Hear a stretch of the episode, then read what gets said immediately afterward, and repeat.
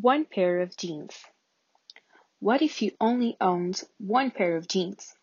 It would be high quality, of course, if that's the only one you have. That pair would cost you probably 100 euros and it would last around 4 years. So, resuming, your whole life would sum up to 12 pairs of jeans. But we can all agree that most of us wouldn't buy jeans for more than 40 euros or only own a pair. So why not buy them for 15 euros? Fashion trends change and we feel pressure to do the same to our closets. And that's why fast fashion was born.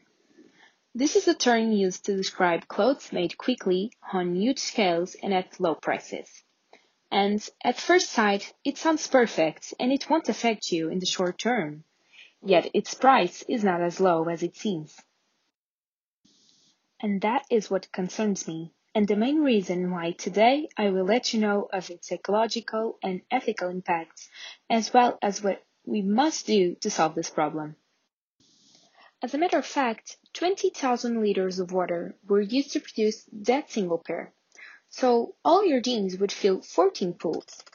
Now stop for a little and think of how many pools would your real closet fill? Besides that, this industry handles 8% of carbon emissions, as well as 20% of pesticide use, according to the United Nations Environment Programme. And factories are located in countries with low regulation levels and dump chemicals into the rivers. Additionally, polyester is the most used fabric, and every time it is washed, about 700,000 microfibers are released into the oceans. But of course, clothing is an essential good, so the difference relies on its quality as well as the path taken for it to get to you. Focusing now the ethical impacts, it is known that nowadays companies move their factories looking for even cheaper labor costs, to the point where the European Parliament used the term slave labor to describe the conditions of workers in Asia. Yet, many fashion brands guarantee to be paying their workers at least the minimal legal wage. But what does that really mean? Well, it means that they are obeying the law, but not providing decent living conditions to workers. Wages normally fluctuate between 50 and 200 euros monthly, according to the Clean Clothes campaign, an amount five times lower than the needed to provide a decent standard of living. Brands also say that for these workers it is better than nothing. And to a certain point, they are right. But it is also right to say that they are taking advantage of poor populations who have no choice but to work for any salary. And with that power, companies force their employees to work 15 hours a day for 7 days a week, risking their lives due to the lack of safe conditions. And one extreme example of this is when in 2013 a factory in Bangladesh collapsed, killing about 1,134 workers. For you to understand this reality a little better, imagine being a 13 year old in a Bangladesh factory. You would be the oldest child producing t-shirts that will sell for 20 euros, the same exact amount you would earn per month. But what can we do to stop contributing to this reality? Well, on a global standpoint, we should pressure governments to put aside their political interests regarding powerful companies and to apply taxes on products that don't mind ecological and ethical responsibilities.